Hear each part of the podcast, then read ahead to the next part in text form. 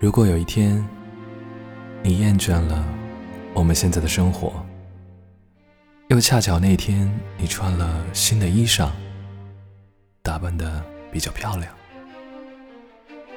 在阳台晾衣服的你的衣服挂，砸到了在楼下路过的，让你看一眼就心动的王子，在就要绝尘而去的我的视线里的，坐在王子身后的马背上的你的眼神里。我不知道，下一次遇见你，还会不会选择我这个无冕之王废掉的第一场爱情。